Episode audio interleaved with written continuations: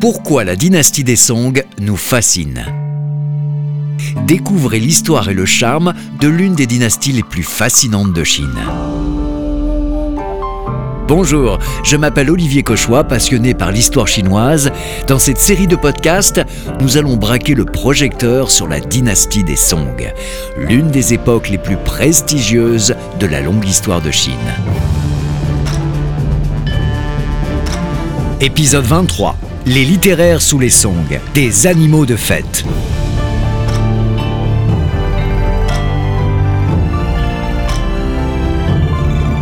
Dans ce podcast, nous allons nous plonger un peu plus dans la vie sociale des lettrés de la dynastie des Song pour découvrir ce qui fait d'eux de véritables fêtards.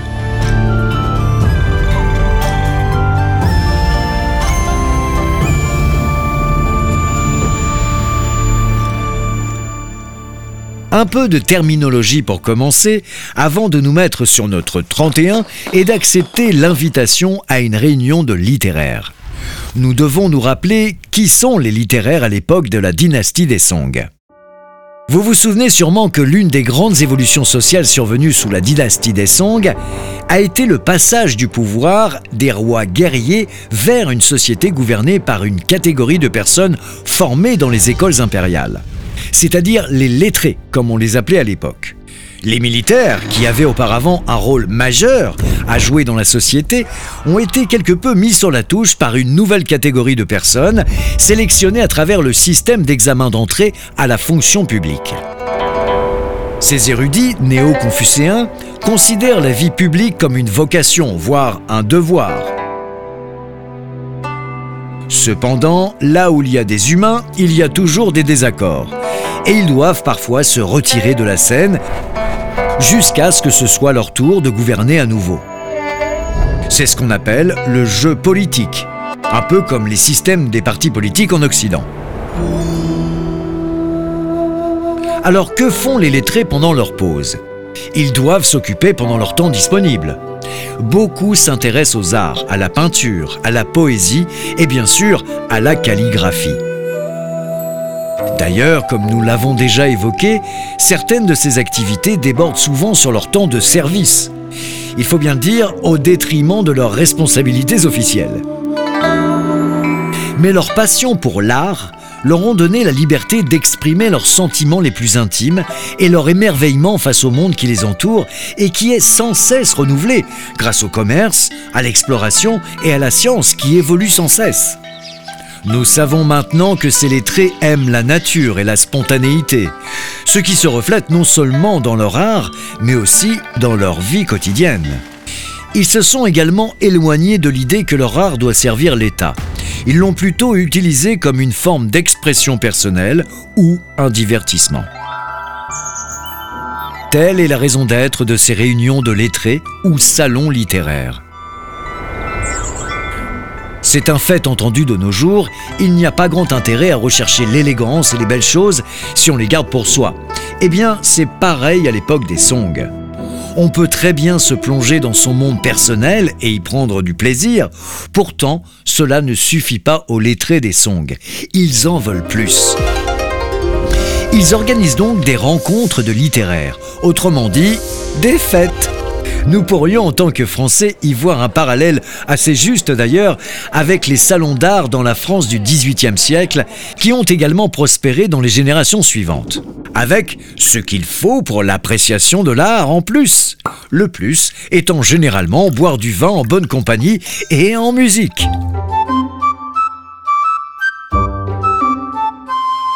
Les premières rencontres des littéraires sont un moyen de célébrer les amitiés ou de simplement se divertir. Des amis partageant les mêmes valeurs se réunissent en trouvant un endroit isolé dans les montagnes ou les bois, en y installant un camp au bord d'un lac pour faire du bateau, ou tout simplement s'asseoir paisiblement en bonne compagnie dans un jardin rempli de fleurs odorantes en prenant le thé. Laisser le temps s'écouler en racontant des histoires d'amour, lire des livres anciens, ou flâner dans la nature en récitant des poèmes. Certains vont discuter des mots de la société, de la moralité ou bien encore de la spiritualité. Mais le plus souvent, Ils boivent un peu trop, vantent leurs compétences, participent à des concours de talent ou de connaissances et d'une manière générale se font plaisir en se divertissant. Alors nous savons tout cela parce que, comme nous l'avons déjà constaté, les lettrés des Song ont tenu de vibrants registres de leur vie quotidienne dans la peinture, la calligraphie et la poésie. Vous reconnaîtrez peut-être certaines de ces activités qui prouvent qu'il n'y a rien de nouveau sous le soleil. En fait, les rencontres de littéraires ont commencé bien avant la dynastie des Song. Lors d'une rencontre de littéraires de la dynastie des Tsin, plusieurs centaines d'années avant l'avènement de la dynastie des Song, 24 littéraires se sont réunis pour un grand banquet. Tous les invités devaient écrire des poèmes. Ceux qui ne le faisaient pas devaient boire trois boisseaux d'alcool en guise de punition. Et quelle était la taille d'un boisseau? Eh bien, nous en sommes pas très sûrs, mais considérons que c'était une très grande coupe. Lors d'une autre fête, sous la même dynastie, les invités étaient assis sur la rive d'un ruisseau sinueux. Une coupe à alcool à deux ans s'était laissée à la dérive en aval. La personne assise le plus près de l'endroit où la coupe s'arrêtait devait boire tout le contenu de la coupe et composer un poème. Si elle n'y parvenait pas, elle buvait trois autres coupes d'alcool en guise de punition un jeu de société avec de l'alcool à profusion et de la poésie. Revenons à l'époque des Song. En tant qu'élite dirigeante de la dynastie des Song, les littéraires ont le pouvoir, les relations et la richesse nécessaires pour organiser de nombreuses fêtes. Mais il y a des limites. Voici l'histoire. Parmi toutes les rencontres de littéraires dans l'histoire de la Chine, les plus célèbres doivent être celles qui ont eu lieu à Lanting et à Xi'an. Alors que les rencontres de Lanting avaient lieu sous la dynastie des Tsin, celles de Xi'an étaient organisées par les lettrés des Song. Xi'an était la résidence privée de Wan Sheng, un commandant haut placé gendre de l'empereur. Issu d'une famille aisée et très bien connectée, Wang Shen est doué pour la lecture, la poésie, la peinture et il excelle dans le jeu d'échecs. Son origine excellente et son talent sont si impressionnants que l'empereur lui a accordé la main de sa sœur cadette, la princesse Shu. Mais comme les puissants tombent toujours, il a été ensuite exilé en raison de son implication dans la tristement célèbre affaire des poèmes de la terrasse des corbeaux. L'affaire des poèmes de la terrasse des corbeaux est assez compliquée, mais voyons si nous pouvons la comprendre en la simplifiant. Vous vous souvenez de notre ami le poète Su Shi de la dynastie Song, également connu sous le nom de Sung Dongpoa. Eh bien, il a fini par être jugé en 1079 pour le contenu de certains de ses poèmes. Le bureau du procureur, surnommé la terrasse des corbeaux, l'a accusé de persifler la politique de l'État dans certains de ses poèmes. La question étant de savoir si Su Shi a utilisé sa poésie pour critiquer ou rabaisser l'empereur ou pour donner des conseils à ses fonctionnaires.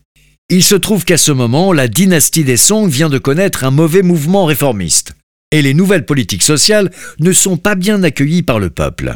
Pendant le procès qui dure quatre mois, Sushi s'est défendu. La critique avait toujours été possible jusqu'à là, mais visiblement les limites ont été atteintes dans cette histoire. Sushi avait-il dépassé les bornes?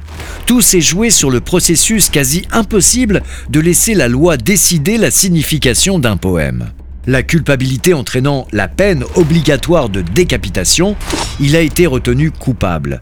Mais comme il était très populaire, personne n'a osé appliquer la sentence. Comme le fameux commandant haut placé gendre de l'empereur Wang Shen était un très bon ami de Sushi, lui et quelques autres amis de Sushi ont été tous affectés par cette affaire. Cette affaire est importante car elle prouve que la liberté d'expression, bien que de rigueur sous la dynastie des Song, avait quand même des limites, des lignes que vous ne pouviez tout simplement pas franchir.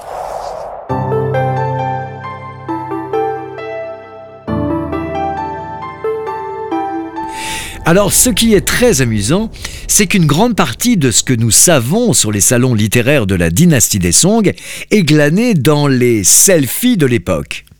C'est-à-dire les peintures qui reproduisent de manière extrêmement détaillée les participants, ce qu'ils font, avec qui ils sont, et ce qui se passe très précisément autour d'eux. Examinons de près l'une de ces peintures.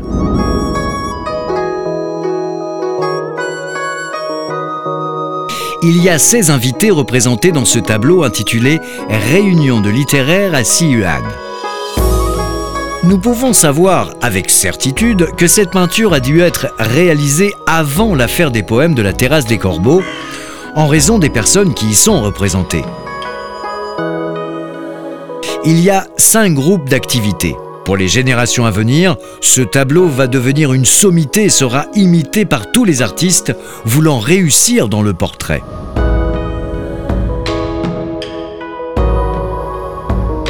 Sushi est le personnage central vu en train d'écrire. Il est entouré d'amis ou de disciples. Il s'agit bien entendu d'un groupe de personnes partageant les mêmes idées et ayant des hobbies communs tels que la poésie, la peinture, la calligraphie, les tseux et la musique en général. D'après les activités représentées et les postures des cinq groupes exprimés dans le tableau, il est clair que leur personnalité, leurs interactions, leurs intérêts et leurs aptitudes, ainsi que d'autres aspects, ont été soigneusement et minutieusement arrangés et conçus par le peintre. Personne ne sait vraiment pourquoi ces peintures montrant des rencontres de lettrés ont été réalisées. Ont-elles été commandées? Peut-être que ce tableau est une démonstration de pouvoir. Peut-être s'agit-il d'une sorte de journal people de l'époque.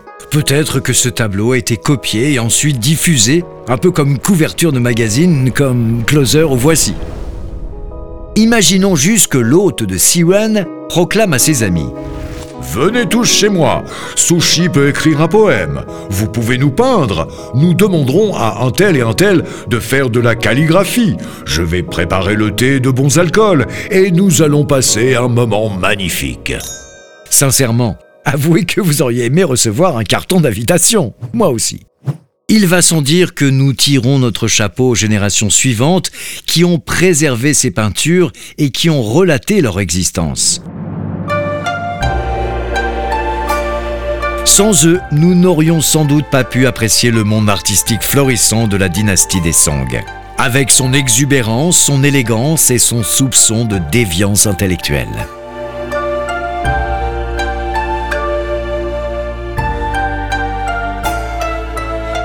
Remerciement spécial à la maison Sanya Chongdu pour son aide dans la rédaction du texte. Je vous donne rendez-vous dans un prochain épisode.